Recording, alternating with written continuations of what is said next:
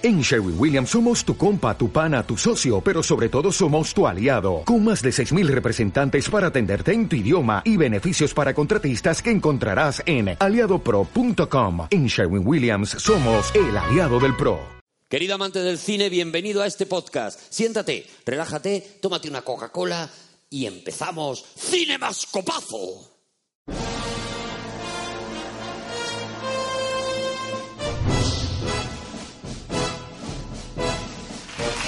Es que es mucha risa, es que es mucha risa todavía la película. Es que es mucha risa 1974 y es mucha risa todavía. Que yo, yo no había nacido. Tú no habías nacido, fíjate. Yo llevaba ya un tiempo, yo ya... Tú ya estabas... Yo ya bebía litronas en las Tú ya escaleras estabas... de... Hombre, sí. yo ya sí. ¿Tú Yo ya- ¿Y no bebías también un poco de pipermint? Pipermint Porque también, era de la sí, época, Sí, sí, no, no, no, yo estaba ya muy, muy, muy engolfado. De Cuba Libre. 1974, una época, fue mi, mi etapa azul. Tú puede pista, llamar. ¿no? Entonces... Mi etapa azul, sí, sí, sí, yo, yo era el, bueno, pues el Tony Manero de aquella época. Me lo han contado porque yo no había nacido. No, No, no, no, no, tú no, tú no habías nacido. Yo sí, yo estaba muy hecho ya. 1974. Sí. Oh, oh. Cuando queráis empezamos. ¿eh? Ay, Juan, hola. Hombre, Juan. ¿Qué tal? ¿Cómo estás, Juan? ¿Qué tal? ¿Qué tal? ¿Qué te ha parecido el jovencito Frankenstein? Pues mira, yo sí que no había nacido cuando se estrenó la película. No, eh, Pero lo dices como muy sobrado. Tú te Sí. perdiste el... Y como tirándola mi- un poquito, ¿no? Mi 74, que está, bueno, busca en Google. Tú también te lo perdiste. que, ¿Qué te ha parecido la peli? ¿Qué te, te ha gustado? Pero como si la acabara de ver. O sea, es una de las películas de mi vida. Me, me flipa, me gusta mucho, me parece muy divertida. Y empiezo con una recomendación para todos los que están viendo la película desde, o bien ven este cine mascopazo desde casa y se quieren animar a ver la película, que la vean en inglés, porque es muy difícil de entender si tú no estás viendo esta película recogiendo todos los giros de guion, de diálogo que están incorporando en su idioma original. Hay mucho juego de palabras, ¿verdad? Que, que se pierde, claro, en el doblaje se pierde inevitablemente. Y fíjate, aún así, eh, se nos han quedado un montón de frases de la película que nos acordamos, a pesar de que, claro, en, en Estados Unidos hay, hay muchas más, ¿no? Por ejemplo, esta de Walt This Way, que es una que es, que es un momento que es imposible entenderlo si lo si lo ves doblado ese momento en el que el, el eh, eh, Igor Igor. Igor le da el bastón a- al, al prota, ¿no? Al, al Frankenstein. Frederick Frankenstein. Nada más conocerse, le da el bastón y le dice, Walk this way. Y él acaba imitando la bajada. Claro, porque walk this way significa mm, camine por aquí, pero también camine de esta De forma. esta manera. De esta manera, ¿no? Tan bonita. Fíjate, Tan bonita. este chiste es tan popular en Estados Unidos, hizo tantísima gracia en Estados Unidos, que Aerosmith eh, tenía una canción que no sabía cómo llamarla y que eh, le llamó Walt This Way porque el día anterior habían estado viendo el jovencito Frankenstein y salieron Sí. emocionados con el Walk This Way. Y Claro, es si un homenaje. si hubiera pasado en España, alguien habría hecho una canción Vaya par de aldabas. Por ejemplo, claro, claro. Con el doblaje. Yo, lo, yo la veo. Vaya par de aldaba, yo creo que hasta existe. Sí, seguramente. Estoy casi convencido. Eso es de los años de cuando... Del, tú- Del mi Pipermint de 74. Arturo. Mi 74. Eso. Sí, sí, que aquí, Sí, sí. aquí se hacían unas películas muy alegres Eso es. que enseñaban mucho mucha piel. Como piel enseña, co- como piel enseña la, la que hace de ayudante. Uy, lo has hecho un poco Mayra Gómez Kem, ¿no? Sí, has Enseñaba hilado, mucha como piel. hilado, como ¿no? piel enseña esta, muchacha que nos trae el coche. tan, tan. De verdad que... Y el señor mayor soy yo, ¿no? No puedo, Has no puedo- querido hacer una hilazón donde no había, Juan, y no pasa nada, y te respetamos y te seguimos queriendo igual. no ¿Qué puedo- querías decir? No puedo evitarlo. Una cosa, fíjate, eh, que me hace mucha gracia es que precisamente la diseñadora de vestuario de esta película es la madre de la que hace de ayudante de Inga. Y entonces tú piensas, dices tú, vamos a ver, o sea, ¿tuviste a tu hija así? Pero Juan, ¿qué te pasa? No me pasa nada, pero quiero decir, pero que es un poco creepy. O sea, las cosas como son. Pero es que es ver, Mel está- Brooks. Claro, es que la película está pues, en lo que está, ¿no? La película, Claro. es, la película lo primero que está es filmada maravillosamente. O Sí, sea, sí. la película está rodada de una manera espectacular. Esta fue una de las obsesiones de- del propio Mel Brooks, ¿no? Rodar una película en la que pasaran cosas muy graciosas, pero que la factura pasara como una película de terror mm, pues De los como años a- 30. aquellas claro a- aquellas a, la que, a las que homenajea no de hecho o sea eh, puedes ver muchas de estas escenas la bajada de las escaleras cuando descubren el laboratorio y demás, que te pueden recordar pues a las míticas películas de, de la Universal de, de, aquella época, a Frankenstein, a la momia, a cualquiera de ellas, ¿no? Está rodada con esa factura, está rodada con ese blanco y negro que ya estaba completamente desfasado en los años 30 y, está absolutamente cuidada. O sea, ese, simplemente ese paneo del principio de la, del, del, de la casa, donde, de ese castillo donde se supone que, está la tumba. Que es clásico con, los, con los truenos, con tal. es una, estás viendo una peli de, de los años 30. ¿no? Estaban de acuerdo los dos, además, ahí, porque Jim Wilder también quería respetar ese, ese homenaje que se hace al cine de terror y, renunció también Mel Brooks a, por ejemplo, al zoom, a ciertas cosas que ya podía hacer y que tocaban por la época, mm. por lo que dices, ¿no? Porque... Claro, los años 70 eran muy del zoom. Claro, sí, sí, hombre. Ibas al cine y te Yo no había tomar... nacido, pero había mucho zoom. Te tenías que tomar una biodramina antes de ver una película, de verdad, no sabía.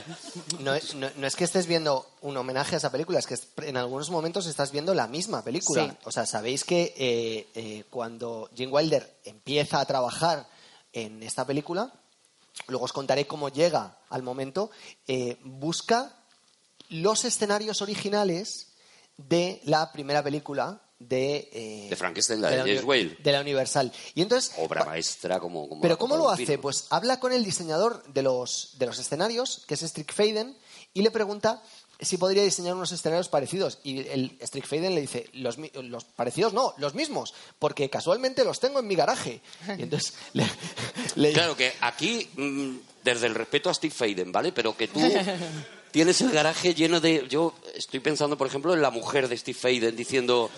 Faden. Esta mierda cuando la me la vas a sacar de aquí, que yo aquí podía tener a lo mejor la lavadora o la secadora o, o, un taller de marquetería, lo que fuera que no sea estas mierdas. Y él diciendo, una vaporeta. Ya vendrá Mel Brooks. Claro. Ya vendrá Mel Brooks y me pedirá esto. Y es pues verdad, son los mismos objetos que vimos en, la película de los años 30 los que vemos en esta película. 43 años los guardó en el garaje. 43 años en el garaje, ¿eh? de verdad. 43 años. Y efectivamente los props, los, los, elementos que se distribuyen para hacer el laboratorio, para el, castillo y demás, son exactamente los mismos porque los pudieron recuperar y tú hay momentos en los que estás viendo plano a plano eh, Frankenstein. Sí. Y no solo eso, también hay momentos de algunos planos que tú estás viendo, llegando incluso a ver películas también de esa época como Casablanca. O sea, mm. tenemos ese plano del final cuando le va a dar el beso a, a Ilse, que lo tienes con la, bueno, la despedida en la estación es claramente un referente a, a, Casablanca o a cualquiera, cualquier película de aquella de, de, los años 40, ¿no? De los años 30, 40, de Michael Curtis, de... Bueno, la hemos visto mil veces parodiada, ¿no? Porque además esta película abre un poco esto que ahora estamos muy acostumbrados, ¿no? Este tipo de películas que parodian un género determinado llegarían unos años después ya los, los Zaz con, con Aterriza como puedas y tal, y haciendo eso, pero esto esta es una especialidad en principio que le sale de la cabeza a Mel Brooks, ¿no? Que ya lo había hecho en sillas de montar calientes, que es otra joya maravillosa que también tenemos que traer aquí y en la que de repente te ves en una película del oeste, pero claro, con las peculiaridades, con la parodia de todas las cosas que estamos acostumbrados a ver en, la, en, la, en las películas del oeste, ¿no? Y además yo creo que en este caso tiene una carga eh, maravillosa para el humor, que es convertir una película de terror de terror y de tristeza. Una historia de terror y de tristeza, convertirla en una comedia tan, tan divertida como es esta, que yo creo que dice mucho de quién es Mel Brooks y lo que opina él del humor, que además hace muy poco hablaba de esto, ¿no? de que lo políticamente correcto se está cargando la comedia. Y dice mucho de él, yo creo justo es, es, casi una declaración de lo, que, de lo que él es, que tiene 91 años y todavía vive, ¿no?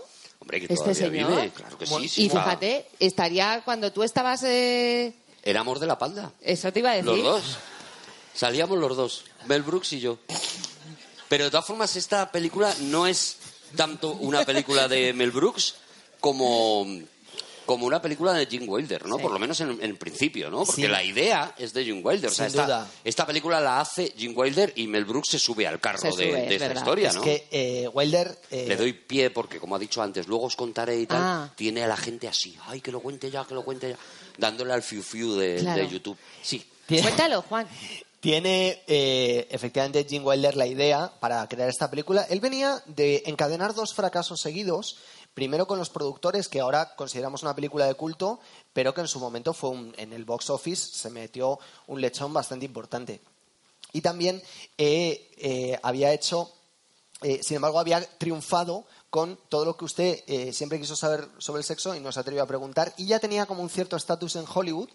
Y entonces es el momento en el que él dice, siempre he querido hacer una comedia sobre Frankenstein.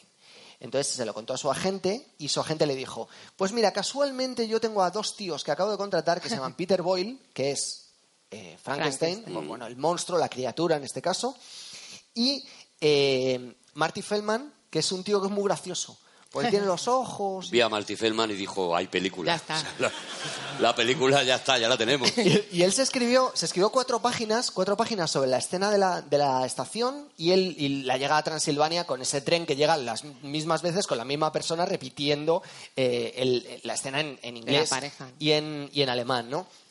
Y entonces se, lo, se fue a contárselo a Mel Brooks, por recomendación de su agente también. Entonces es Mel Brooks quien cuando escuchándole, lo primero que le dice es, otra película sobre Frankenstein, si hemos tenido a la novia, al primo, al cuñado de Frankenstein, al mm, mm, chatarrero de el Frankenstein. cuñado de Frankenstein no existe, pero molaría. mo- Sí.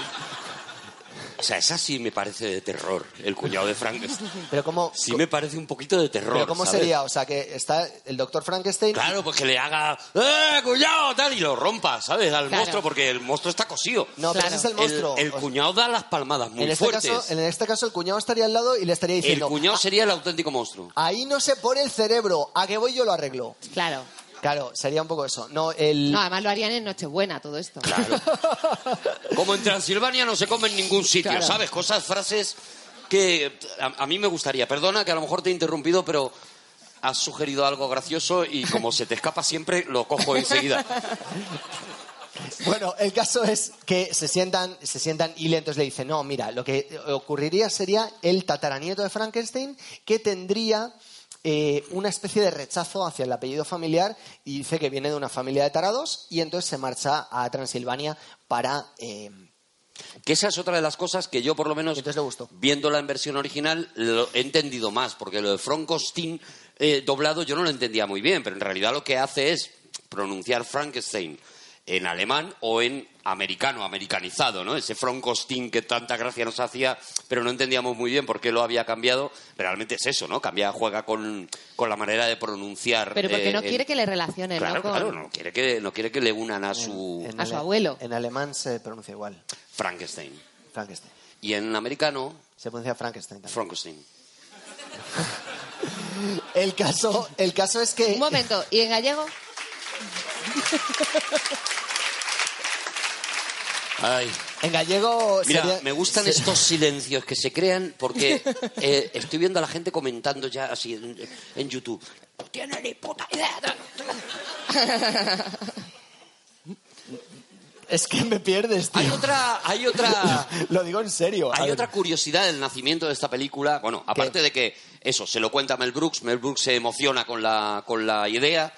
Tienen unas broncas tremendas. Eh, eh, Mel Brooks y Jim Wilder eran unos tíos muy creativos y se llevaban fatal y tenían una idea muy distinta de esta película. Para empezar, Jim Wilder lo primero que le dice es, en esta película no sales. Efectivamente. No le prohíbe salir. ¿Pero por qué es eso? No quiere que salga, pero sí sale. ¿Sale? Porque hace audios. ¿Ah? Eh, Mel Brooks hace, por ejemplo, el gato cuando falla el dardo. ¿En serio? ¿El gato que se muere dato es Mel Brooks? El dato del gato, el gato es Mel Brooks, el que hace... Eso fue, fue improvisado, además. porque Y, lo- y también cuando están, creo que en la carreta o tal, que se oyen aullidos, Sí, él, hace eso, eso lo hace Mel Brooks. Werewolf. Eso lo hace ¿Creéis Mel que lo hacía? Werewolf. Sí, sí, sí. Claro, él, él- él- él le dice que no, que no quiere que salga y tal, y él lo que hace es hacer el gato, que al final es lo que hacemos todos, Qué claro. mucho corrido. Y, y- y hay otro personaje, y esto, esto me ha fascinado, claro, eh, investigando para esto, ¿no? Eh, hay otro personaje que es el que de verdad consigue que esta película salga adelante. Ellos se van con este proyecto, la idea la tienen muy clara, la película tiene que ser en blanco y negro, y claro, en el momento que llegan a la Columbia y le dicen vamos a hacer una película en blanco y negro en 1974, le dicen, perdóname, Sí, sí. que me ría en tu cara. Y les dicen que no. Y hay un tío que a ti te va a sonar mucho más que a, que a Raquel, creo, que se llama Alan Ladd Jr., que es el señor que se empeña en que esta película salga adelante. Es un tío que tiene mucha mano en aquel momento y consigue y defiende esta película y gracias a este señor que se llama Alan Ladd Jr. tenemos esta película. Unos años después ocurría exactamente lo mismo. un productor, un director con una idea absolutamente loca eh, se plantaría en Hollywood, en Hollywood le dirían que esa película no la iban a producir y Alan Ladd Jr. sería el único tío que confiaría en ese director y gracias a eso tenemos una película que se llama Star Wars, La Guerra de las Galaxias. Oh, qué bonito. Alan bonito. Ladd Jr. es el tío que nos ha regalado el jovencito Frankenstein y La Guerra de las Galaxias. Pero lo, Maravilloso. ¿sabéis, Yo lo, no entiendo cómo no lo tengo tatuado en el pecho. a Es ese verdad, señor. Arturo. ¿sabéis lo, que, lo que es la serendipia y lo que, es, lo que son unas horas? Porque eh, Alan Ladd Jr. Yo no tengo muy claro qué es la serendipia. es, es un momento, Perdona, ¿eh, Juan? Es un momento Yo depende del, del día, ¿Tú, ¿sabes? tú Hay días- sabes lo que es la serendipia? Es que yo yo, hay no lo días tengo. que sí, y hay días que me lío con la serendipia. La serendipia es que un es, momento Juan? en el que el universo ¿Tú hace cómo que tiene la- hoy la serendipia? Un poco ¿Cómo te casual. levantado? Tengo un poquito casual. es un momento en que el universo hace que las cosas coincidan de una forma que llega a parecer mágica y no es casualidad. Jolín. Porque tienes que añadirle la. Porque no, porque entonces él me lo iba enseguida a bajar a la tierra. Claro. co- como si esto fuera un programa para el cuñado de Frankenstein, ¿sabes? O sea, no. Esto es. eh, esa serendipia. Que suena a casualidad Dice, esa completamente. serendipia, esa. O sea, Esa como- serendipia de mi amor por ella, sí. ¿qué? bueno, ¿qué ocurre con la serendipia? Que Alan Jr. toma posesión de su cargo precisamente en la Fox 24 horas antes de que Jim Wilder vaya con el proyecto. Es decir, claro, o sea que por un día más, un día menos, igual no podría haber ocurrido esto. De verdad, Alan Junior, o sea, yo no, ya te digo, no, no, no, puedo vivir sin ese señor. Pero hay que hacerle una rotonda, O sea, por lo menos. Lo yo, sí, ¿verdad? ¿No? Hombre. A Alan Ladd Jr. y lanzarle besitos cuando, cuando Claro. esté girando. Oye, pero Cuando lo dando vueltas. ¿Habéis, habéis dicho una cosa antes que a- Arturo has pasado un poco por encima de ello y a, mí, a mí me apetece mucho contarlo. Has hablado de las broncas que tenía Gene Wilder con Mel Brooks. Y Mel Brooks es una persona que no es precisamente conocida por tener un ego pequeñito. No. No, y, y fijaos, eh, las broncas que tenían, eh, esto lo contaba Gene Wilder luego en, en sus memorias, ¿no? Eran ta- de tal calibre que eh, hubo un momento en el que, estando en casa de Wilder, esto lo- los- el, el guion lo escribieron entre el Hotel Bel Air House y la casa de Gene Wilder. Pues me lo voy a apuntar. Luego me lo pasas. Sí, cuando... lo- Tomando, además, eh, lo, Te único, lo subo a Dropbox. Vale. Vale. lo único que hacían era beber el Grey, una taza del Grey tras otra, y comer galletitas digestivas. eh, Pastas, ¿no? Galletitas digestivas, Ah, porque perdón. decía que eso les hacía sentirse más british. Entonces pastas más. Galletitas digestivas británicas. El caso es que en una de estas... Gall- Claro, galletitas A ver, te con digestivas, pastas como se de toda dice, la ¿no? vida de Dios. pero es- Vamos a comer regaliz británico para Claro. sentirnos británicos. A mí me parece más coherente que tomen pastas que son británicas en sí. Galletitas No, llegamos a digestivas. la anécdota, Juan. Galletitas digestivas. El caso es que en, en este, en este toma y daca creativo, eh, Mel Brooks se vuelve loco. Y entonces empieza a arrasar la casa de mm, Gene Wilder, a tirar cosas por el suelo. Toma, galleti- toma tus galletitas digestivas. Te las Toma, mete por donde te quepa. Claro. Ya no me siento británico. Empieza a romper cosas. Interpretando a Mel Brooks Claro. en ese momento. No, lo ha abordado, ¿eh? Lo ha abordado. Empieza a romper cosas. Voy a interpretar a Jim Wilder. Y entonces Oh, cómo se ha puesto. Sí. se marcha cabre, Storms out. Se marcha enfadado. Storms out. Eh, Pero va con el gesto, la expresión. O sea, tienes que hacer Toma el gesto siempre. Por aprendérmelo todo, ¿sabes? Él- entonces él se marcha, se marcha enfadado y, y entonces pasa como media hora en el que Gene Wilder está solo mirando las galletas Las Galle- pastas. Galletas. y de repente suena el teléfono. Mirando las galletas y diciendo, tenía que haber comprado pastas. Son mucho más británicas, ¿dónde va a parar? Está enfadado por eso. Suena el teléfono y atención, ¿eh? Porque esto es mágico. Es que soy Mel Brooks Vale, yo en esta historia. hago, hago yo Jim Wilder, ¿vale? Su- Suena el teléfono Yes, y entonces ¿Qué tal la pasta? yes, soy británico. el,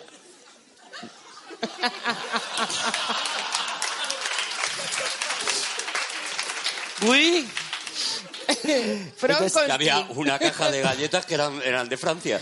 Y era la última que habían comido y en ese momento él se sentía francés. Claro, no me extraña que se volviera loco. Uy. Eh, el caso es que entonces le llama Mel Brooks y eh, le, llama, le está llamando Mel Brooks desde la cabina de enfrente de su casa, atención, y le dice, hola, Jean, soy Mel Brooks. Resulta que es que estoy enfrente de tu casa, que pasaba por aquí, Y estoy preocupado porque estoy, he estado oyendo, llevo aquí un rato, y he estado oyendo que tú tenías un loco en tu casa que estaba rompiendo cosas y gritando. Y tienes que tener cuidado con la gente que dejas entrar en tu casa, porque ese tío podría ser muy peligroso. Y entonces Jim Wilder, que entendió que es lo que estaba haciendo el otro, le dijo, pues sube, así me haces compañía y trabajamos en el guion. Y esa fue la manera en la que él tuvo de pedirle perdón por lo que acaba de ocurrir. Ese era el ego de Mel Brooks. Qué bonito. Qué la bonito. anécdota más larga y que va a menos sitios de la historia del programa. No, ¿eh? pero a mí me ha gustado. ¿A ti te ha gustado la...? Bueno, no, A mí pues sí. está. Vamos, la parte de las pastas. Tú Oye, la peli, vamos a, vamos a, Vamos la a la película, peli en sí. Vamos, vamos a ello, porque efectivamente, o sea, estos tíos se juntan, hacen este... Bueno, hay otra bronca que tienen para una escena que yo creo que es de las que recordamos con más cariño, ¿no? Que es la, que es la escena de- del baile. Cuando los dos se ponen a bailar ese Putin on the Ritz, que es maravillosa, que, de repente... Mel Brooks no la quería meter. Mel Brooks no quería porque le rompía la película. Él decía que él, él estaba tan obsesionado en rodar esto como una película de terror que de repente que se pusieran allí a bailar, él pensaba que no. Jim Wilder fue el que, el que insistió. Y de hecho Mel Brooks es una cosa que luego prácticamente ha incorporado a todas sus películas. Él Sí. ya lo había hecho en Sillas de Montar sí. Calientes, en ese momento maravilloso en el que en mitad de un baile, jo, es que esa película la tenemos que poner aquí Sí, también, sí, porque sí, es maravillosa. En mitad de un baile de- de- del rodaje de una película musical hay un tiroteo de vaqueros, o sea, se mete un tiroteo de vaqueros y se mezcla todo, ¿no? Los señores que están bailando con los Genial. vaqueros y los indios que se están matando y es, es absolutamente prodigiosa, ¿no? Aún así, Mel Brooks no quería, en este caso, meter esta, esta escena musical que luego se ha quedado como una de las, de las mejores. Y ya digo, ya a par- a partir de ahí, pues yo creo que en prácticamente en todas, no sé si en la loca historia de las galaxias hay un momento musical, pero en casi todas las demás, en la loca historia del mundo, en todas las demás, sí. sí. hay un momento en el que la película se rompe y... y- Es que él ama los musicales, además. Bueno, él, él es el, el rey de Broadway, ¿no? También, o sea, él con lo- cuando adapta los productores a, a Broadway, esa película que es verdad que fue un fracaso, es maravillosa porque es la historia de la necesidad de un fracaso, que de eso va a los productores, ¿no? Y que se convirtió en, un en el primer gran fracaso de, Mel Brooks y, sin embargo, lo que luego le dio la relación con Jim Wilder, que, que hizo todos los éxitos que vinieron después, ¿no?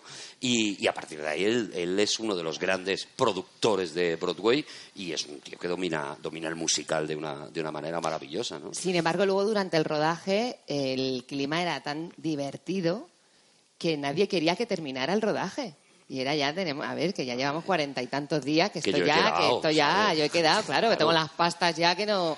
Yo tengo y, y no querían plancha. irse, y en- entre otras cosas porque Jim Wilder estaba anímicamente mal y esa película para él había sido el subidón y nadie se quería ir de, de allí. Imaginaos con Marty Filman, y que era las tomas falsas, la, historia esta de los 100 pañuelos, de tener que estar solamente la gente que podía que iba a aparecer en esa escena y los que no tenían que salir en plano con un pañuelo en la mano para morderlo en caso de ataque de risa, porque había muchos. Las tomas falsas son muy divertidas. De hecho, eh, lo que cuenta Raquel eh, es verdad. Además, añadieron... es- Él certifica siempre si tú lo que dices es verdad o no, ¿vale? Gracias, hace- porque yo estaba ahí nerviosa, ¿sabes? Digo, igual he dicho Te da un una sello, cosa. Sí, un- y ahora ya y- vale, y ¿no? ahora ya está, vale, ya menos está. mal. De hecho, tuvieron que rodar, o sea, rodaron más escenas porque les estaba dando el bajón. O sea, dijeron Sí. que se nos acaba, que se nos acaba la peli. Y entonces empezaron a hacer más.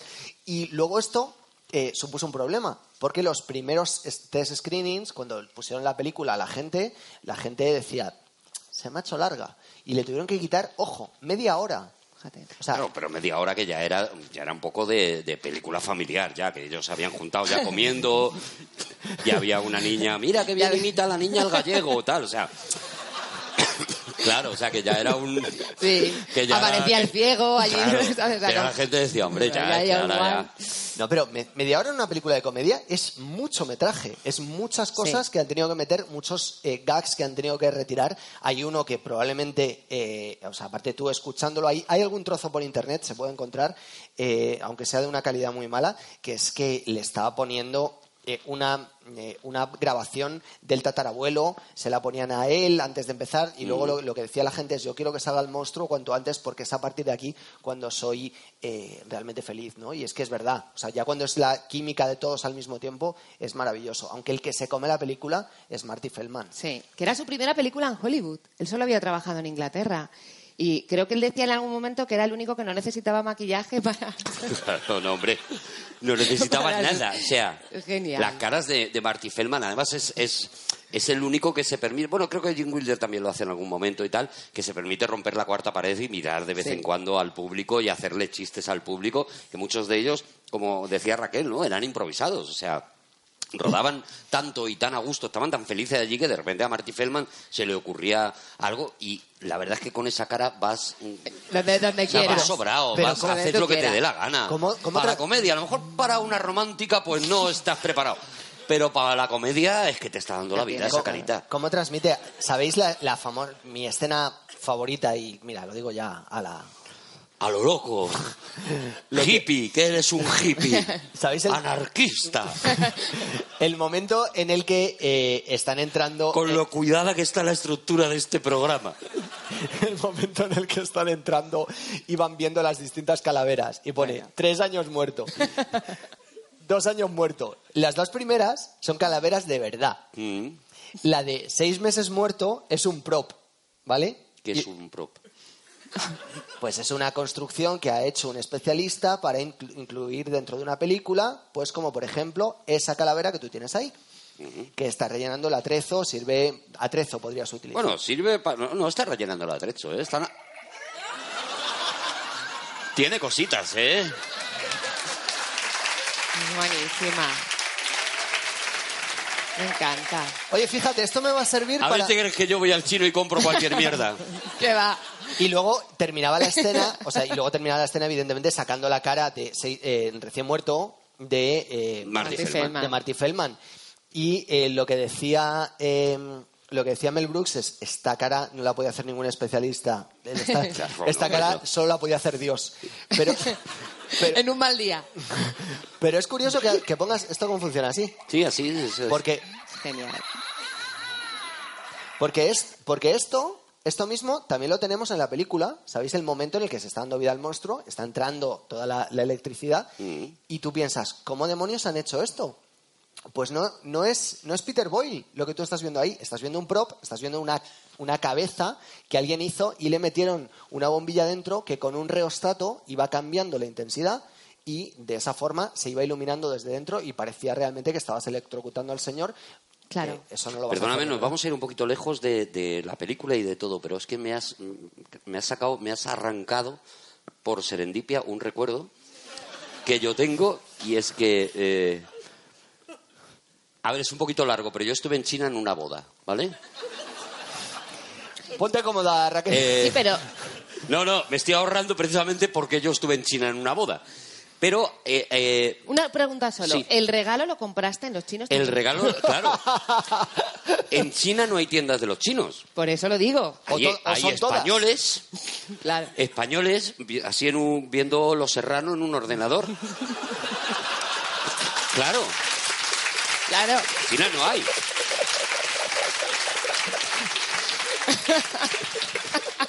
Y, y, bueno, pues mira, la vida, la vida de una persona que en el 1974 estaba como estaba, te lleva a ir a China a una boda, ¿no? Eh, yo no sé si habéis estado en las bodas. Las En China no. Las bonitas de, de España, las elegantes de España, Sí. las que baja, por ejemplo, la tarta del techo. Hombre, Habréis estado. yo estuve en una que la novia tiró el ramo y, y rompió la lámpara entera. y rompió la lámpara. De ese Eso. rollo, ¿no? No sé si habéis estado en algunas que eh, le echan como alcohol a unas espadas Sí. y cuando sacan el cochinillo salen con las espadas prendidas y eso es precioso. Que a veces puede morir alguien, pero es precioso. Pero es precioso. Es precioso, sí. Nada supera lo que... eh, Me estoy yendo lejos, pero es que no puedo no contar esto. Nada supera lo que yo viví en, en esa boda, porque en un momento determinado de esa boda, boda china, eh, se apagan las luces. Yo esperaba ya, pues, pues eso, la música de Star Wars, una cosa de, digo, bueno, aquí va a pasar algo muy gordo. Claro, efectivamente pasó algo muy gordo. Se apagaron todas las luces. Efectivamente empezó a sonar una música, música china, bien, bonita, pero no, no estamos preparados para, para encontrar el estribillo. Porque no nos la sabemos. No, no nos sale. Y de repente, o sea, todo el mundo rompe a aplaudir, se pone de pie. Te voy a decir 250 chinos de pie aplaudiendo como que aquello se iba a caer. Y os prometo que esto ocurrió. Salió un cocinero con un cochino gigante puesto en una bandeja y el cochino, al cochino le habían puesto luces por dentro, luces de Navidad, luces de colores, de manera que el cochino brillaba sobre todo en los ojos, porque en el agujero de los ojos le habían puesto dos bombillas que iban iluminando la llegada del cochino. Eso en China. El cochino. El cochino. El amigo del chino. Sí, por eso. Eso en China lo peta, te lo juro. Lo peta. Y yo eso no lo he visto aquí. Una, una que pregunta. pensarás que nos hemos ido del tema. Pues sí. Sí. Una pregunta, Arturo. O sea, cuando yo he contado la anécdota de Jim Wilder, ¿Ha acabado igual? Porque estoy esperando el aplauso de tu anécdota. Perdóname que te diga. eso te lo doy. Y otra cosa, Arturo ha metido efectos especiales. Claro, hombre, es que yo lo que he dado es Eso también gloria. ha contado lo de las espadas. Lo que he dado es gloria. ¿Cuándo viste la película por primera vez tú, Raquel? Jo, muy pequeñita. Y además la vi en el cine, en los cines Lido, unos cines que había en Madrid, que yo veía ahí las de Luis de Funes y eso. Y entonces la vi. Y me pareció algo tan diferente, porque claro, yo era pequeña y me impresionaba, porque por lo que decíamos antes, por esa estética tan parecida a las películas de miedo, en realidad impresionaba un poco. Entonces de pronto te metías en un universo que te parecía tan sorprendente y tan nuevo que eh, yo casi el recuerdo más fuerte que tengo es ese, el de esa pri- siendo pequeña, bueno, no había nacido, como os he dicho antes, Pero fuiste una reposición, correcto. una reposición, ¿qué te digo? 25 años después en el Lido. Sí. Pero, sí. Pero Estaba yo en China en aquella época, estabas me tú en. China en la boda. Me llamaste Sí. y me dijiste, voy, a, voy al Lido. sí. Te dejo que, viene el cochino, que abrieron, me dijiste. abrieron el lido aposta para la para mí. reposición. Y, y es verdad que me pareció algo eh, absolutamente nuevo. Luego la he estado viendo a lo largo de mi vida. Siempre que me la he encontrado en algún momento, yo me he parado. O sea, Mm. es una película que creo que tiene ese enganche total. Y la Mira. he visto de, de muy distintas maneras. ¿Sabes una cosa mágica que creo que tiene esta, esta película? Eso el cine lo consigue muy pocas veces. Creo que esta película une generaciones. O sea, mm, Sí. esta película le gustaba ya a nuestros padres. Sí.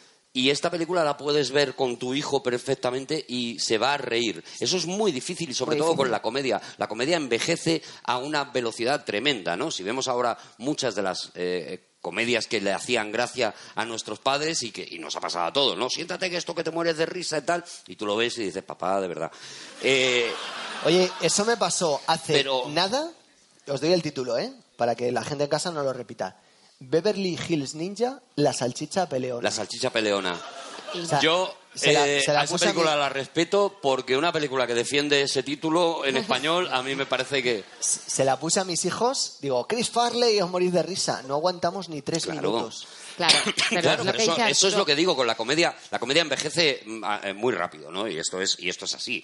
Eh, y esta película, sin embargo, Sí. sí. provoca esa magia, ¿no? Y yo creo que viene de que no solamente hemos visto una comedia muy graciosa, muy divertida, con unas frases brillantes y tal, sino que hemos visto una película excelentemente rodada. Sí. Eh, el, el momento, por, por ir a, a escenas, o sea, la llegada a Transilvania con, del tren, cuando se encuentra con el niño con los zapatos y tal, y, y aquí hay un ejemplo de esto que digo de cómo la comedia envejece, ¿no?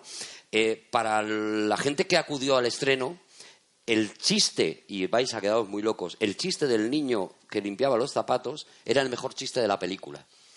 Y vosotros no veis ni chiste. No, no, no. Claro. esto, Efectivamente. esto no me lo sé. ¿Por qué? Adelante. Porque lo que dice el niño, si os fijáis, es absurdo, porque eh, Jim Wilder está todavía dentro del tren Sí. y el niño le dice algo así como te limpio los zapatos, que Mm. no tiene ningún sentido si está dentro del tren. Como, bueno, pues aquello les hizo una gracia brutal porque hacía referencia a una canción que en aquellos años estaba muy de moda, era una frase que se había puesto muy de moda a raíz de una canción y les hacía mucha gracia la mención a aquella canción.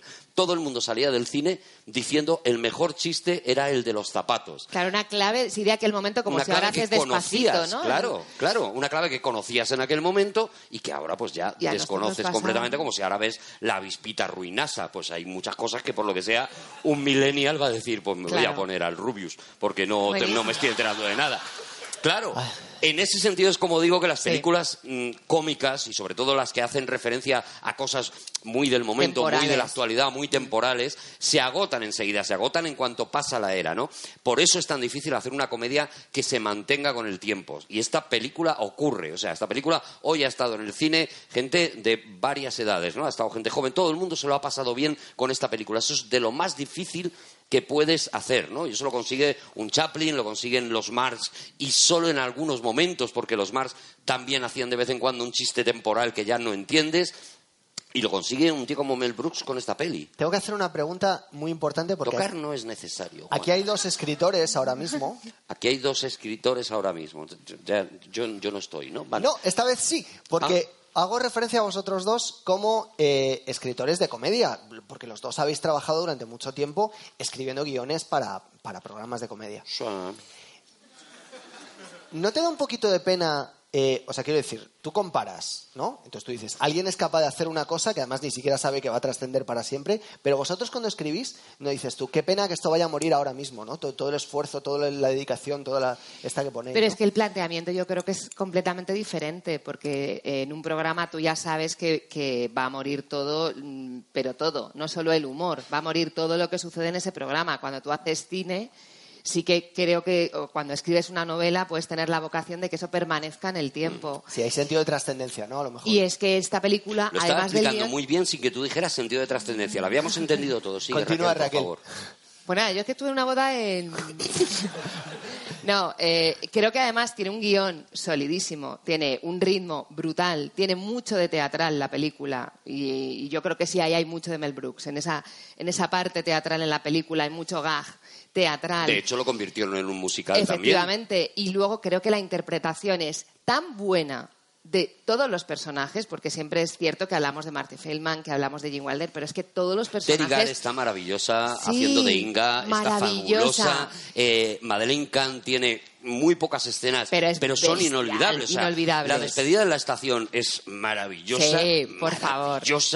No me toques las uñas, no me despeines el pelo, no me- tal. Y por supuesto, el momento en el que se pone a cantar cantos gregorianos Uh, pero claro, porque... cuando recibe esa gloria que tiene el monstruo de Frankenstein para ella, a mí ese momento me parece eh, eh, maravilloso y me parece liberador. O sea, Sí. me dan ganas de cantar a, ¿A que mí. Yo comparto ese orgasmo con esa mujer. Yo también. Te lo prometo. Yo también. Y además, qué bien está la segunda parte de la canción. O sea, esa segunda subida Claro, de claro, por fin claro. lo entiendo todo. Es que es tan maravilloso que es cierto, te provoca eso. O sea, yo creo que ahí hay una carcajada que te sale del alma, vamos. Vale, pero para, para los que no entendemos, quiero decir. Lo del orgasmo. No, no, no. Ah, Pues mira, es. No, no, no, no, no. era. Voy, voy, voy a un sitio, Te voy voy a un contar. sitio. Yo estuve en China. A ver, quiero decir, eh, la película está trabajando con, con uno de los materiales que son más tristes de la historia de la literatura. Es decir, el monstruo de Frankenstein, en última instancia, está hablando sobre lo evanescente de la vida, qué poquito eh, somos capaces de retenerla, y hay una persona, un loco, que cree, por egoísmo, por soberbia, por necesidad de trascendencia personal, que es capaz de superar a la muerte, de romper ese último velo, de destruir esa barrera y de traer para nosotros, como Prometeo, por eso se llama así, el fuego robó el fuego a los dioses. el- la novela se llama Frankenstein o el moderno El Prometeo. moderno Prometeo, sí. Entonces, robar ese fuego a los dioses. ¿Qué es lo que te hace a ti, Juan, con el mechero? ro- Eso es, Prometeo. Me lo prometeo y luego no me lo da. eh, eh, robar, robar el, eh, el fuego a los dioses, romper esa última barrera, ¿no? Y sin embargo, cuando lo intenta, es la historia de un fracaso, porque lo único que consigue es crear una aberración que no se supone que debería estar existiendo. Y entonces, sobre ese material, tú construyes una película que eh, puede ser de humor o no de humor, pero lo que está haciendo es el mismo planteamiento y llegando a, las, a unas conclusiones, sin embargo, totalmente distintas.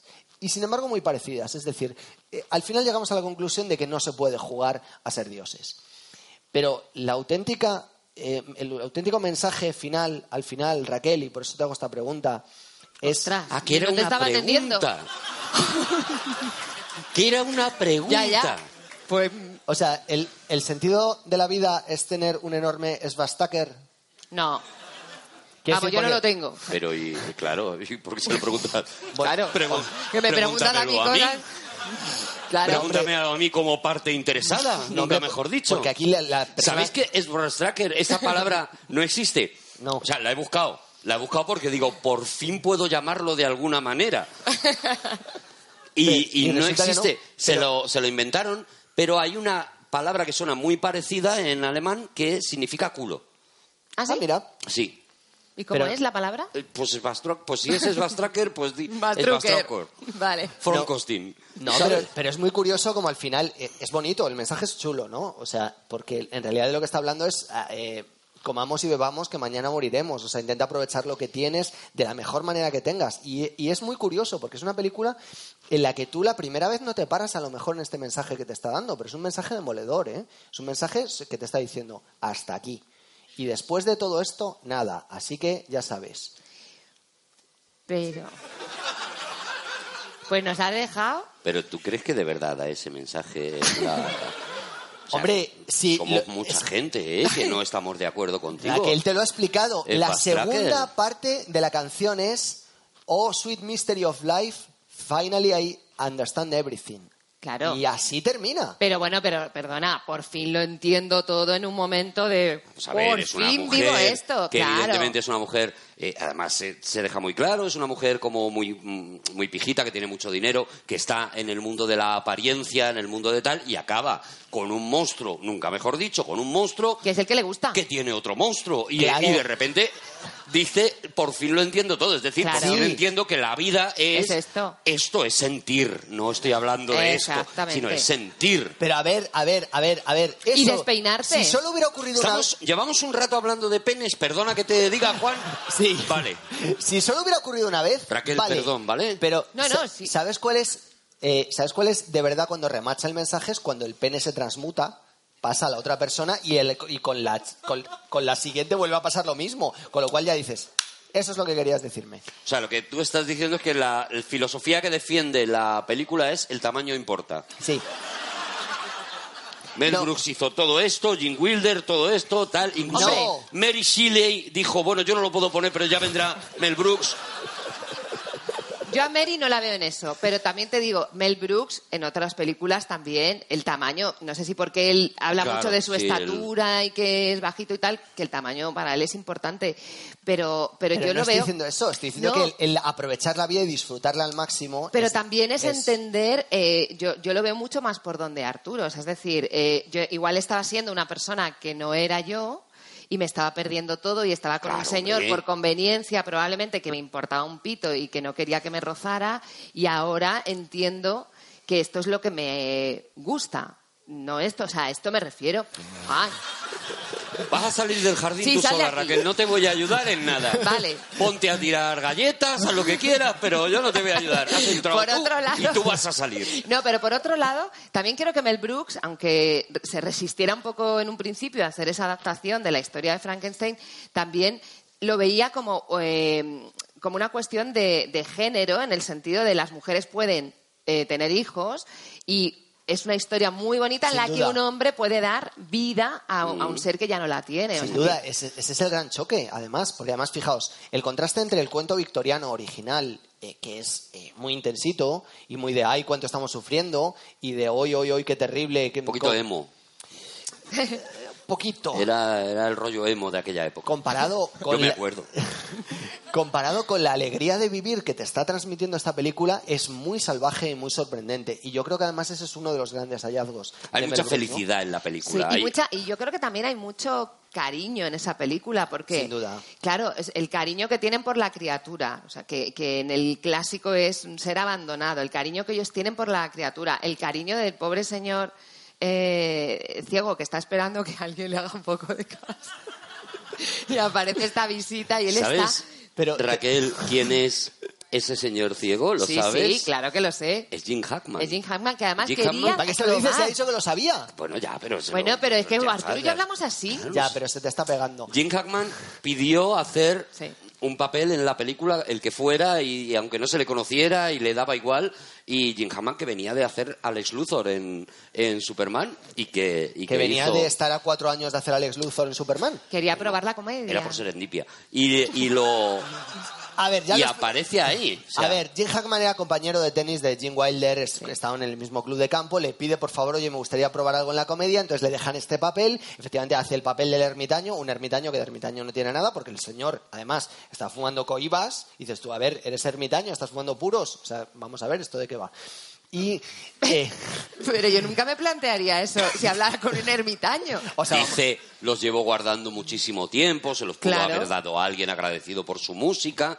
O sea, O es lo que te guarda en el montas una garaje, película, como- O a lo mejor lo que quería era un pene grande, porque para ti todo el mundo en esta película lo que quiere es un pene grande. Pues hay un Y chiste- por eso fuma un puro. Hay un chiste homoerótico, lo primero que hace cuando le tocan los músculos es, oh, eres un mudo bastante Eso es verdad, grandecito". pero eso es verdad. ¿eh? Ahí Hay hay un un punto tono- gay que yo en su día no vi. Claro. Y aquí he sí, visto sí. un punto ahí un poco de... Es verdad que... un que- puntito que- ahí que Sí. la verdad es que a mí me ha alegrado. Y sabéis por cierto... ¿Sabéis por cierto? Y no salimos de la zona... No, no, no. No salimos de la zona, pero Peter Boyle llevaba la zona eh, cubierta, eh, que ahí no tenía, eh, ¿cómo se llama? Prop. Para la- Ay, No tenía prop. prop, ¿no? Y la sopa, o el agua, o lo que fuera, sí estaba hirviendo y tuvieron que protegerle porque la, o sea, era muy real, era muy real la en- secuencia. En las escenas que está involucrado el sexo en Estados Unidos, para intentar que los, los genitales de los actores no coincidan, se utiliza una cosa que se llama leather path, o pues, aquí sería compresa de cuero, pero es que no hay, no hay traducción. Aquí sería calcetín más, ¿no? Igual. No, no, no, no, es una especie... Leather es- pad. Sí, sería como una especie de, de... ¿Cómo se llama esto que se pone la gente para cocinar? Delantal. Mandil. Delantal, eso O es. sea, ¿sabes le del pad y no sabes mandil o delantal? Mandil, mandil es la palabra que buscaba. Pero no es que no es la traducción, no es exacta, pero sería un mandil, mandil, mandil, Mandilito. mandil de pene. Entonces, eh, eso es lo que... Es un poco champú de huevo, ¿no? Mandil de pe- Mandil de pene. A ver, yo lo he visto. El mandil de pene yo lo he visto para la despedida de soltera. Tú te lo pones y, y, y hay como una. sale como la trompa No, un elefante. el- el- la, idea, Tienes un leather pad como una olla, digamos. La idea esta es exactamente la contraria. Es decir, pongamos que están eh, Keanu Reeves y Juliette Binoche en la cama. Y eh, obviamente tú los estás viendo desde un lateral y están los dos desnudos. Y entonces tú piensas, vale, pues el pene de él está tocando eh, la, la- Zona, la zona. la zona. El pubis. Sí, el pu- exacto, el- lo que sea. Y entonces, eh, el caso es que no, en realidad no. De verdad. O sea, que se pone un mandil de cuero para que no se No hay más jardines. Esto es muy importante porque eh, realmente, si no, fijaos, pensad un poco en, en las dos personas que tienen que compartir un momento de intimidad que no tienen por qué estar compartiendo y que tampoco quieren verse forzados a ello. Entonces Claro. se utilizó uno de esos, uno especialmente grande, porque efectivamente Peter Boyle hace honor al personaje. Ojo, cuidado, ¿sí? ¿Y este dato de dónde lo hemos sacado? de un- Madeleine Kahn En la cantaba de verdad. O sea, había una realidad ahí. Y entonces, efectivamente, le tuvieron que poner uno de esos para evitar que le hicieran le hiciera daño la sopa hirviendo cayendo Claro. sobre, sobre el soldadito. Por cierto, y la joroba de Igor Igor, que cambiaba de... Era el- la, la falsa tripa de embarazada que se utilizaba también en las películas. Es lo que le pusieron. Le pusieron una, una tripa falsa. Sí, de- una tripa de falsa, lo cuenta él. ¿Sabéis el chiste de que se cambia de lado? Mm. Sí, ¿Sabe? hemos visto la película, sí. La, eh, esto lo estuvo haciendo él durante 14 días, desde que llegó, mientras rodaba, y nadie se daba cuenta. ¡Racor! No, no, no. O sea, aparte dice, yo lo hacía para trolearle a la gente. Y entonces yo lo iba cambiando de sitio y de repente un miembro del equipo se lo dijo a Mel Brooks. Dijo, oye, este tío en cada toma que haces se lo está cambiando de sitio. Pero un momento, ¿un miembro o el script? ¿Quién lo dijo? A ver, es, es la... Sí, era el la- asistente de Peter Boyle. Era la- un la- miembro. La script girl... un que es miembro lo- muy querido. La script girl, que es lo que acaba de decir... Art- eh, explica tú lo que es una script girl, Raquel. No, vamos a ver, es que yo creo que el raccord, eso hay que vigilarlo un poco. O sea, esto eran ensayos. Explica el récord también. Hombre, el raccord, pues que si, por ejemplo, uno lleva un reloj en una secuencia, pues esto sabéis, ¿no? En la siguiente no lo lleva y dice raccord, ya no te... Tienes que repetir... No, es que se, se hace así, lo- se dice raccord, porque es como terror. Eh, Sí. Es verdad. Entonces, la persona, Vamos, yo lo digo así, que igual no se dice, ¿sabes? La persona dentro de un set que se Imaginando encarga... ahora a Orson Welles, por ejemplo, diciendo... Es como una... Claro. eh, la persona dentro de un set que se encarga de vigilar el récord es la script girl. La script girl. Bueno, que lo voy, porque ahora ya hay de todo. Tradicionalmente se ha considerado eso por razones... Porque nos fijamos más. Exactamente, por razones obviamente machistas. Y entonces, eh, eh, una de las personas, no sé si fue la script girl, eh, perdonad, eh, no lo sabe, quiero decir que se dio cuenta. Y entonces se lo dijo a Mel Brooks. Y entonces Mel Brooks dijo, pues lo voy a meter en el guion. Y a partir de ahí, eh, de, un troleo de un, de un señor que de repente le parecía muy divertido aquello, surgió uno de los mejores gags de la historia del cine. Muy bueno. Claro, pero yo creo que eso que Mel Brooks, bueno, Mel Brooks que dirige esta película eh, de esa manera, ¿no? Como hemos dicho, como un homenaje sobre todo al Frankenstein de, de James Whale, ¿no? Al, al Frankenstein de 1936, perdón. Y- 31. 31, perdón. Perdón por, por todo. Pero ¿vale? no te- y, ya, y así ya nos vale hasta que acabemos esto, ¿vale? Espera, no te preocupes porque Jim Wilder en una entrevista dice 32 y es Jim Wilder. Dice 32 y Él es Jim dice Wilder, 32 ¿vale? y es ¿Vale? Jim Wilder. Pues porque no conocía a Juan. ¿Sabes? Digo que, que hace esta película eso, como hemos dicho, ¿no? Rodada magníficamente, cada, cada escena. O sea, yo re- recuerdo las escenas de las, de las hordas eh, Ah, yendo a, a buscar al monstruo, en la que no solamente está esa película de James Whale, es que, es que estás viendo el Furia de Fritz Lang, que tiene esas escenas exactamente igual y rodadas de la misma manera. O sea, es que es un tío Mel Brooks que sabe muchísimo de cine y que se mete a ello, ¿no? Y que luego mm, aplicará mucho de lo, que ha, de lo que ha aprendido en esta película en una película sorprendente en la que él se mete a producir y que se llama El hombre elefante de David Lynch. mira. Y que es una película a la que le debe mucho. Ahora mismo, si lo pensáis, si, Claro. si tenéis imágenes del hombre elefante en la cabeza y tenéis imágenes de esta película, os daréis cuenta de que, fíjate, yéndonos a extremos completamente opuestos, y es Mel Brooks el que sugiere a, a David Lynch hacer una película muy clásica y muy inspirada en las películas de los años 30 de la Universal y en el que prácticamente incluso tienen algo en común esas dos películas, aparte de Amel Brooks como productor, que es la música de John Morris. Y si recordáis o, os ponéis dentro de poco el, el- hombre elefante, eh, encontraréis muchos momentos de esta música que es normalmente divertida, normalmente estrafalaria, pero también tiene momentos muy serios. Hay, hay momentos, hay frases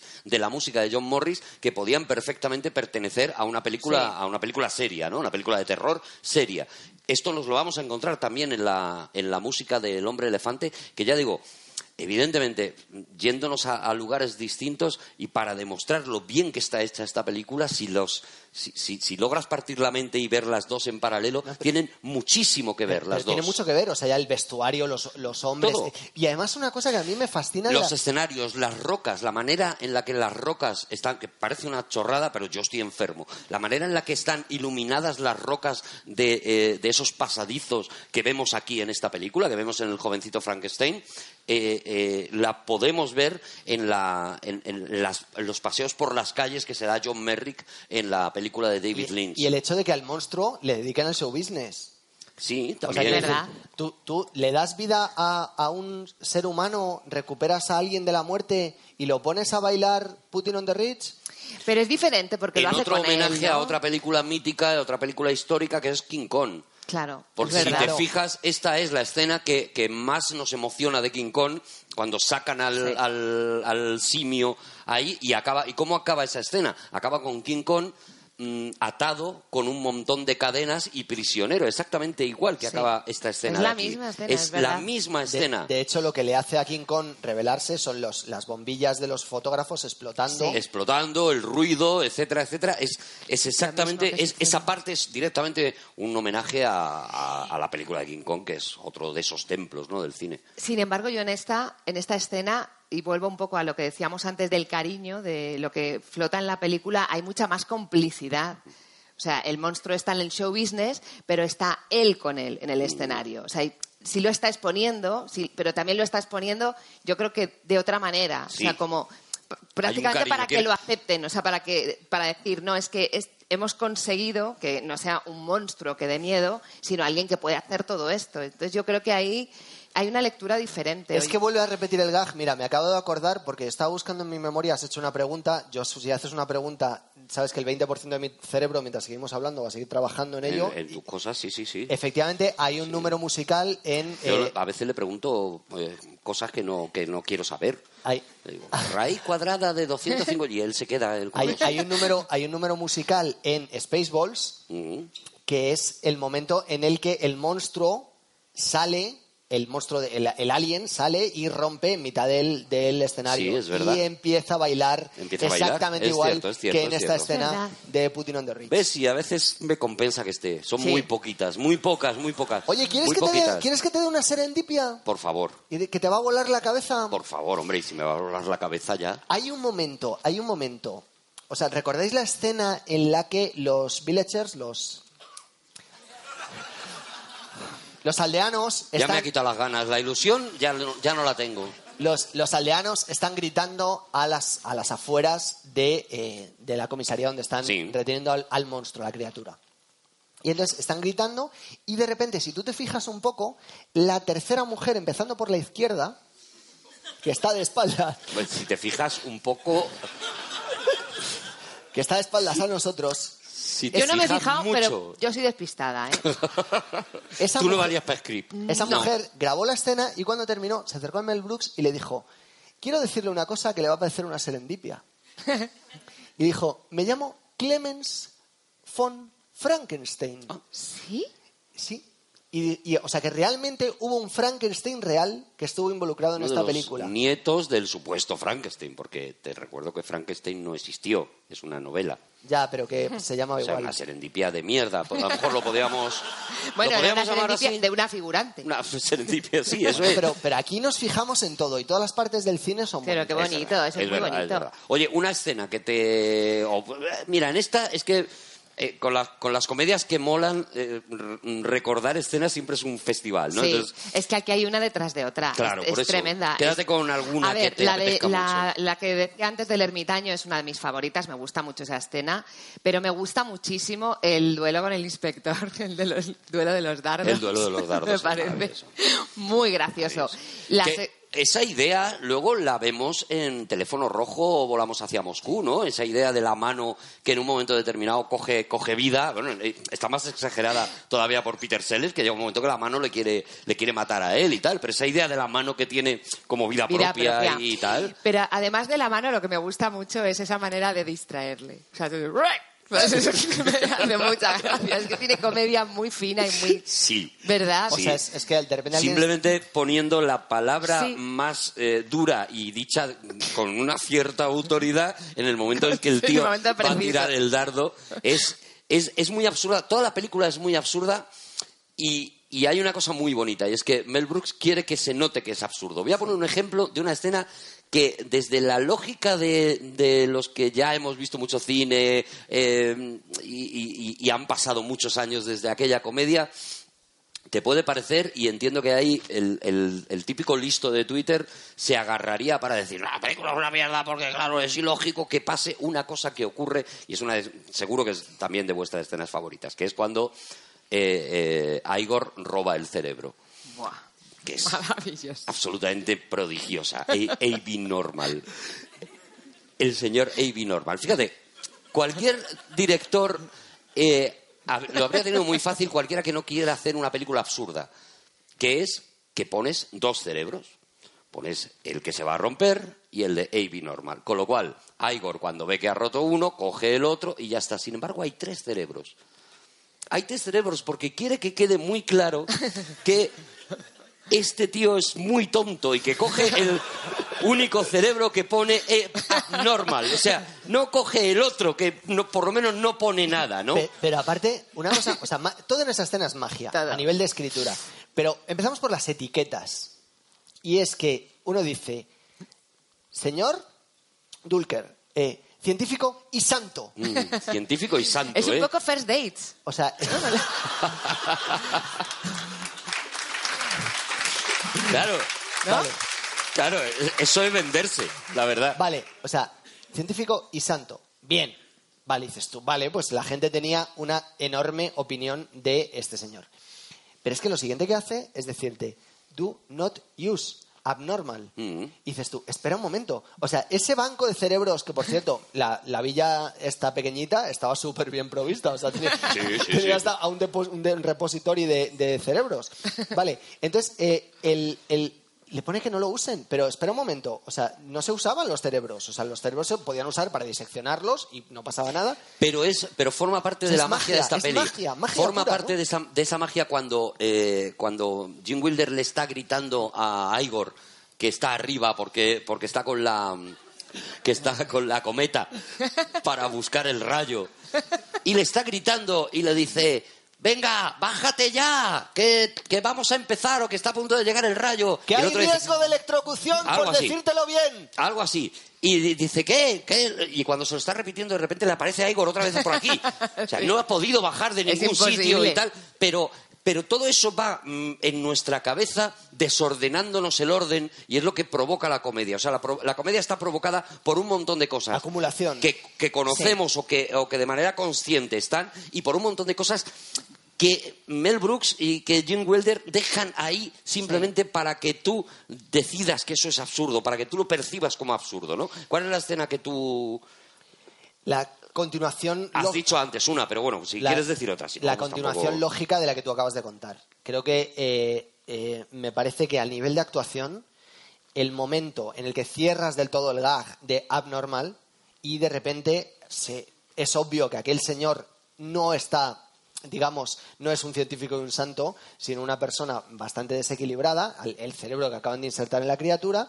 Y entonces Jim Wilder reacciona de una forma absolutamente magistral. O sea, él se sienta y entonces, con calma británica, con la copa en la mano, va y dice, por favor, Igor, siéntese. No, no, no, en el suelo no, aquí, en el taburete, aquí a mi lado. Y entonces, eh, y ahí se va Claro, porque le dice sit down y entonces él se sienta en el Claro. suelo. Esto es otro, Claro. otro chiste. Pero intraducible. Sin claro. avanzar más en la escena, ¿no? Quiero que, que- que nos fijemos en la manera absolutamente mágica en la que está ese delivery de todas esas frases y la calma reposada con la que está dando todo y cómo va entregando la comedia y, y va construyendo una tensión en las frases hasta llegar a cerrarte incluso no solo ese gag sino el que te acaban de hacer, ¿no? O sea, eso es de genio de la Sí. escritura. Lo de, lo de Jim Wilder es una cosa magistral. Yo las, las, la- las escenas que, que se han quedado ahora en este visionado, y a lo mejor cuando lo vea dentro de tres años me quedo con otras, ¿no? Pero las escenas que se me han quedado son todas de la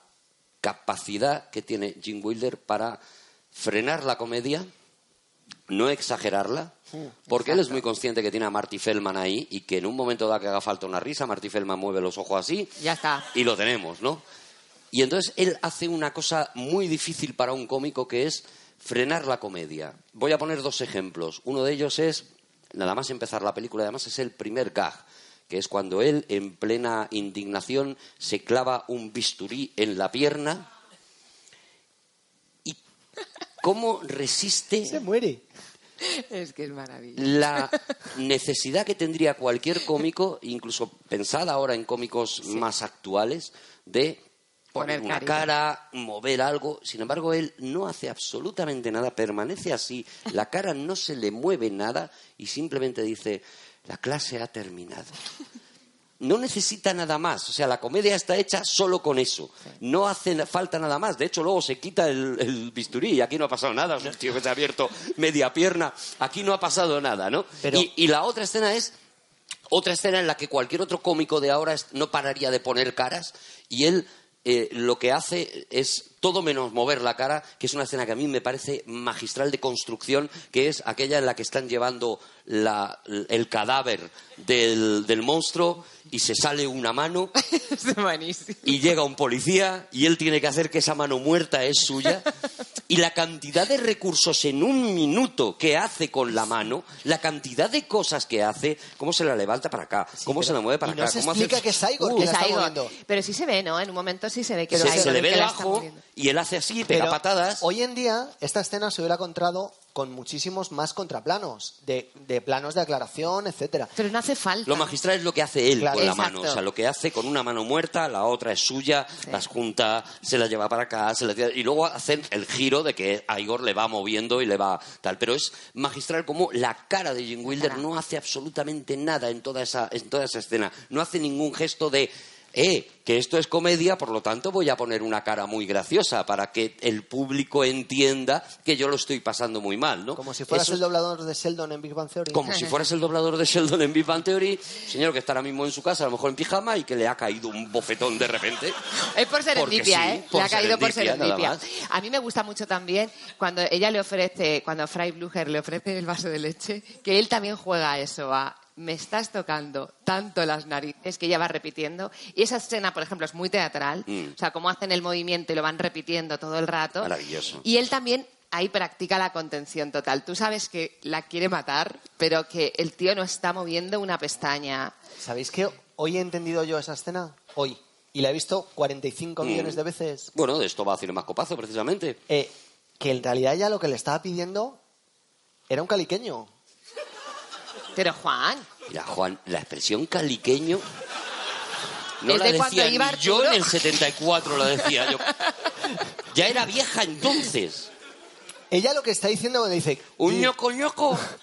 ¿Eh? Vamos a expresiones antiguas. ¿Do you want warm milk? ¿Sabes? O sea, y, y cada vez se le está ofreciendo insinuando sexualmente más veces. Lo he entendido hoy. pero lo dices porque le recuerda al abuelo, a lo mejor.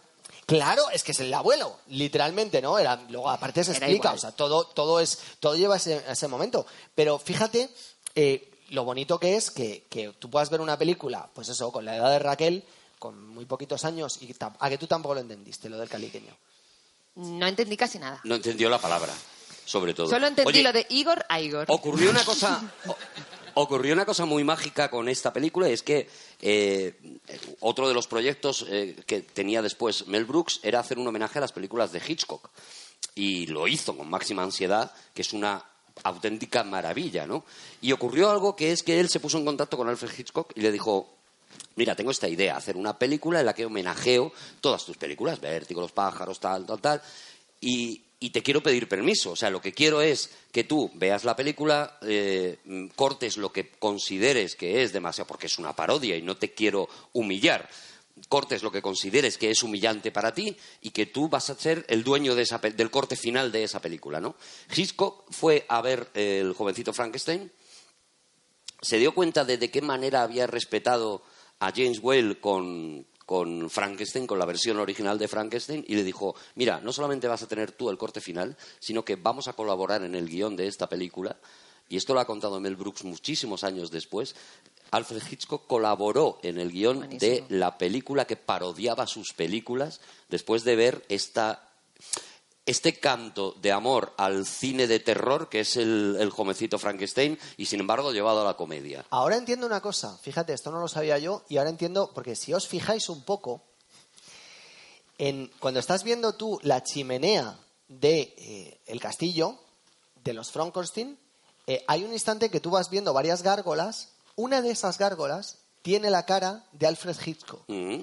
Y la señora Danvers es la señora, es la, la señora Claro. Brugger, esta tal, con el- la verruga y todo, o sea, la señora Danvers de Rebeca. Y yo no sabía, por digo yo, ¿qué hace Alfred Hitchcock ahí? Pues ahora lo comprendo. Pues ¿sabes lo que fue todo? Serendipia. Efectivamente. Hasta aquí, Cine Más Copado.